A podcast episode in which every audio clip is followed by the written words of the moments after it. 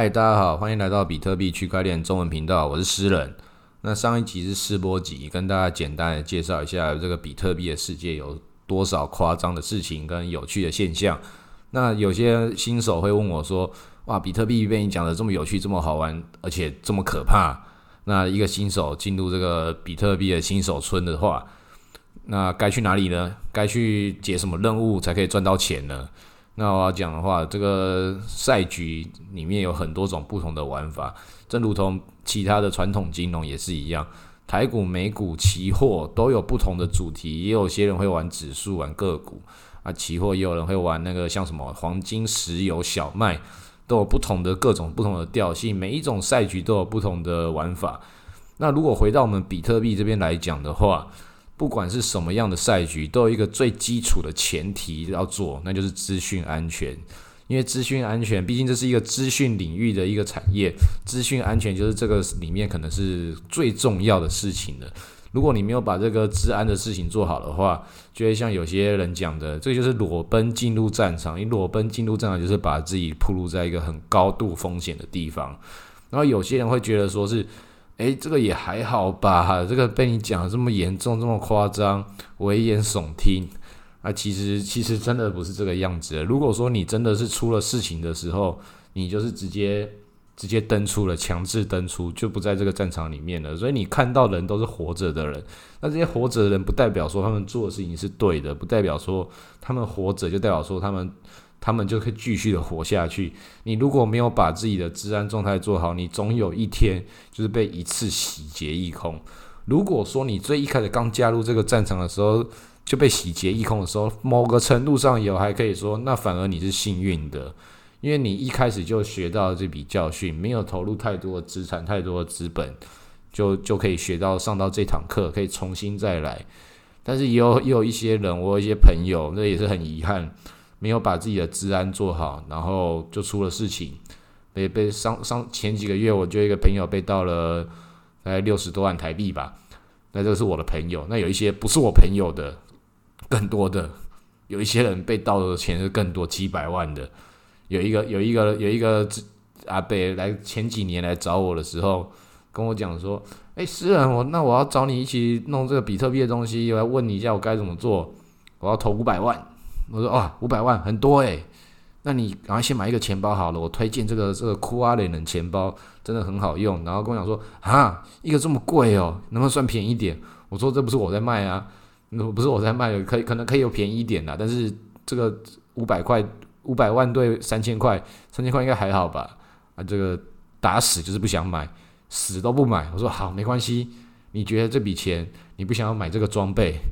这个三千块你觉得觉得太贵了？好，那那你那个手机下载那个钱包软体，然后用 Apple 手机，这样的话比较安全啊！我还要用还要还要下载软体哦，好麻烦哦！我想奇怪，你不是要玩这场游戏吗？你总会觉得要做这些事情很麻烦，没有事情是不麻烦的。然后最后他就是打死打死就是不想要用这些钱包，然后他弄到交易所，然后。然后最后还是也弄了钱包，就他那个交易所的账号密码跟钱包的私钥，全部就放在他自己的电脑的那个桌面上面。然后我说你这样子很危险呢，你要不要用那个笔记本把它抄下来？这样的话你的电脑坏掉的话，什么东西才可以才救出来？而且你还是二手的电脑。他说不会啦，不会发生这样的事情啊，你不要诅咒我。然后然后结果就马上电脑就坏掉，就出事了。然后来问我，哎，这个怎么办？我说，呃，我没有办法，我只能告诉你。去外面骑车的时候要戴安全帽，我不能告诉你，你骑车的时候头撞到了，然后变成智障了或死掉了，该怎么办？我不是医生，我只能告诉你骑车要戴安全帽。对我不能告诉你你被盗了之后怎么办，我只能告诉你你要如何降低你被盗的风险。那有些人会讲说啊，你这边做的事情都太太太啰嗦、太复杂了，我就是放在交易所里面就是最安全的，交易所不会倒掉了，币安这么大，怎么可能会倒掉？那对这些这些观念。可能是币安的行销真的真的很厉害吧？那个赵长鹏、赵本聪一直讲 safe safe s a f u 这个行销太成功了，刚刚大家一直这样觉得。但是我要讲，交易所很像银行，但交易所不是银行。今天他会赔你，是他愿意拿他自己做其他地方赚的钱来来赔给赔给这些用户的损失。他自己的骇客地被骇客的地方弄到的时候。但有些其他交易所不一定有这个实力啊。币安币安这次会这么做，他下次会吗？我们都不知道啊。我们都还是希望他们会，也都希望这些交易所不要倒掉，用户的的资产安全权益才可以受到保障。但是它不是我们可以就觉得我们不希望发生，它就不会发生的事情。就连我们这几个月最早发生的这个事情，OKES 也很大啦。他也是也也也是全世界前五大交易所的。他不是徐明星徐老板被抓走之后，那他们就。官方就讲说，我们老板被抓走了，私钥私钥在他手中，所以我们没办法领取，把这个钱领出来。那这样的话，不就是一件很危险的事情吗？我们不知道这些交易所背后的运作方式是什么，我们不知道他的私钥的签合方式到底是多重签名，还是就是最终就是一个人要做做出按下那个按钮，我们都不知道。那但是最终就是他我们的钱就不是放在自己的手中。因为比特币的精神是什么？比特币的精神就是，就是你自己掌控你的自己的私钥，就是掌控你自己个人财产，而不是托托付在某一个你不你不认识的人。就算是你认识也是一样，都不不允许有这样的错误的观念，觉得把钱交给别人管理就没事。这都是一个中心化的思维。因为交易所倒掉也不是也不是最近的事情而已，从最早最早的时候，历史就给我们教训了。在二零一四年的时候，有一个叫做 MT Gox 的交易所，它当时是全世界最大的交易所，比今天的币安都还要大，大好几百倍啊！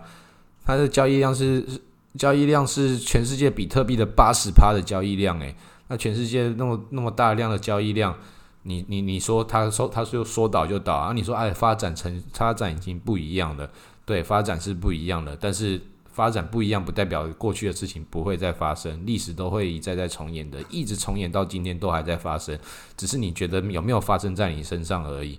前几年也有另外一个日本的交易所 Coin Check，Coin Check 也是那个交易所里面被害了，害了一个叫 NEN 的一个币，叫新金币，被被盗了二十多亿美元。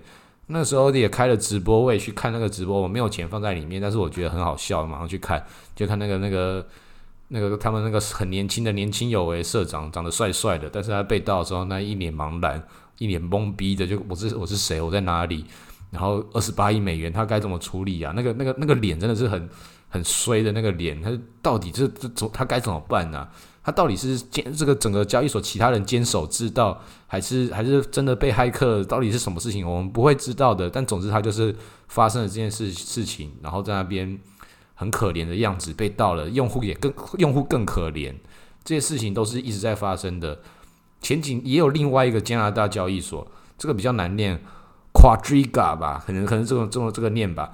那那个交易所的创办人说，在印度得了一个什么什么病死掉，然后私钥都在他手中。这个也有很多人讲说啊，这个是不是他那个这个假假假假装假死啊？他真的有死掉吗？因为很多人有这个怀疑。但不管他是真死或假死，意思是什么？你的钱就在他手中不见了。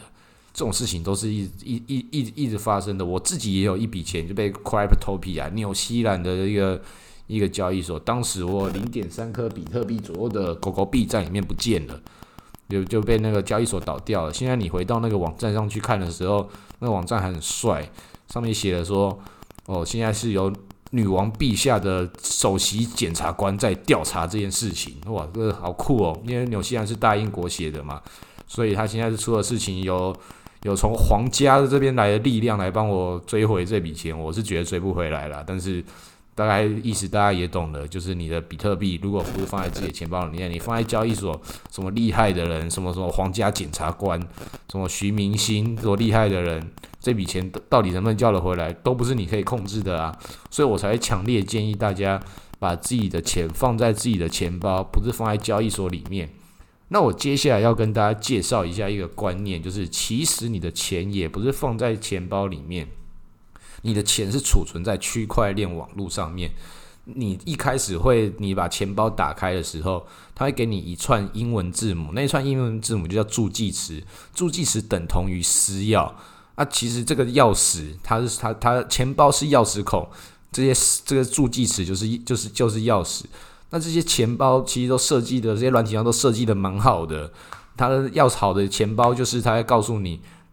他不会把你的钥匙的形状给记住，他只会帮你把这扇门给打开，让你访问这个区块链的世界。所以你每一门每一扇门，你一扇门打开之后，你就会看到以太币的世界，它不是我们我们在交易所中心化交易所里面那么无聊的，就是买涨买跌。它里面可以做各种的服务，你可以去去 Open Sea 去 Lootex 里面去买一些 NFT 卡牌或者一些艺术品，或者去 Uniswap 或者 Curve 这些 Compound 这些 DeFi 市场里面去做借贷的借贷行为，或者是一些一些去中心化金融的一些很很有趣的一些操作，你就可以真正感受到这些比较有趣的世界，而且这才是真正的参与去中心化思维。很多高获利的 APP 跟高获利的 DeFi。都是都是这样子才可以进入的，应该是所有的都是要这样才可以进入。那如果说你是一个就是真的是很麻瓜的新手，这些事情都是哎我我都听不懂你讲这些私钥，我都不了解。但我我真的也很想要参与，我就是刚进入新手村，那我该怎么办呢？那我就先推荐你几个钱包该怎么使用的一些介绍。那最早的我认为最好用，大家都在都应该要用的一个钱包叫 MetaMask。啊，MetaMask 是一个你在自己的桌面、你的自己的桌面电脑浏览器的控浏览器，你就可以安装一个叫 MetaMask 的插件。它大家昵称它叫一个小狐狸。那这个小狐狸就会带你去其他的网站，你就可以让你的传统网络跟区块链网络去做串联的一个工具。你可以把你的钱就存在这个小狐狸里面，然后你的就可以对这些服务去付出那个以太坊，去把以太作为你的燃料。去运作那个智能合约，你就可以买到他们这个这些网站上面提供的这些数位服务，或者是或者是一些 NFT 卡牌。那另外一个钱包我介绍是也是我们台湾之光，它是那个 Blackto。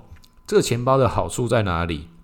这钱包的好处在你都不用去了解这些私钥，都不用去理解这些事情，你就只需要先用，用的哪一天它就会告诉你。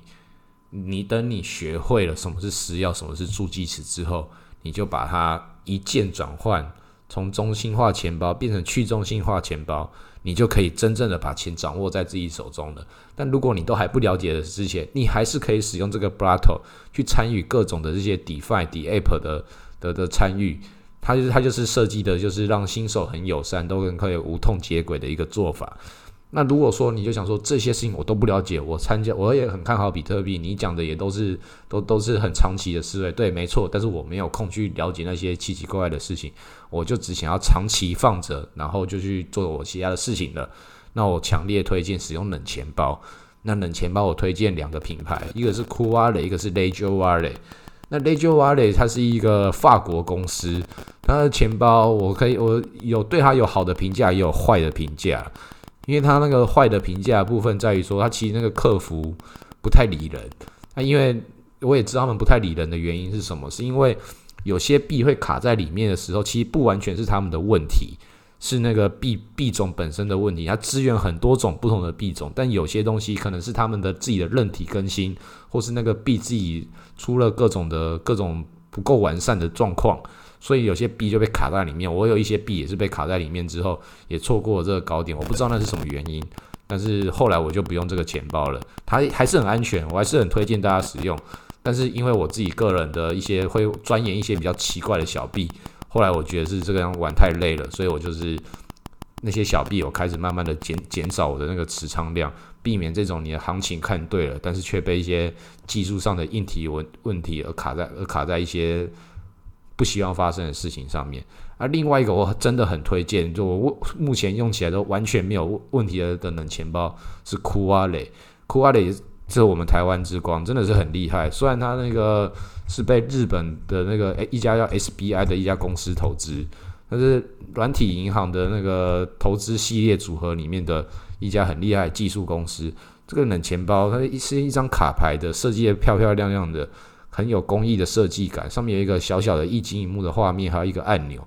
那你在你自己手机需要下载一个对应的 A P P，然后你就可以对应它做一些 A P P 上面做的事情之后，再用蓝牙连到那个钱包的时候，你就按一个，就就只有一个按钮，按下去就是签合那个动作，所以你就可以像是那个使用浏览器钱包一样访问的这个区块链的世界。但同时又冷钱包的安全，是真的是非常好用的钱包，强烈推荐给大家使用。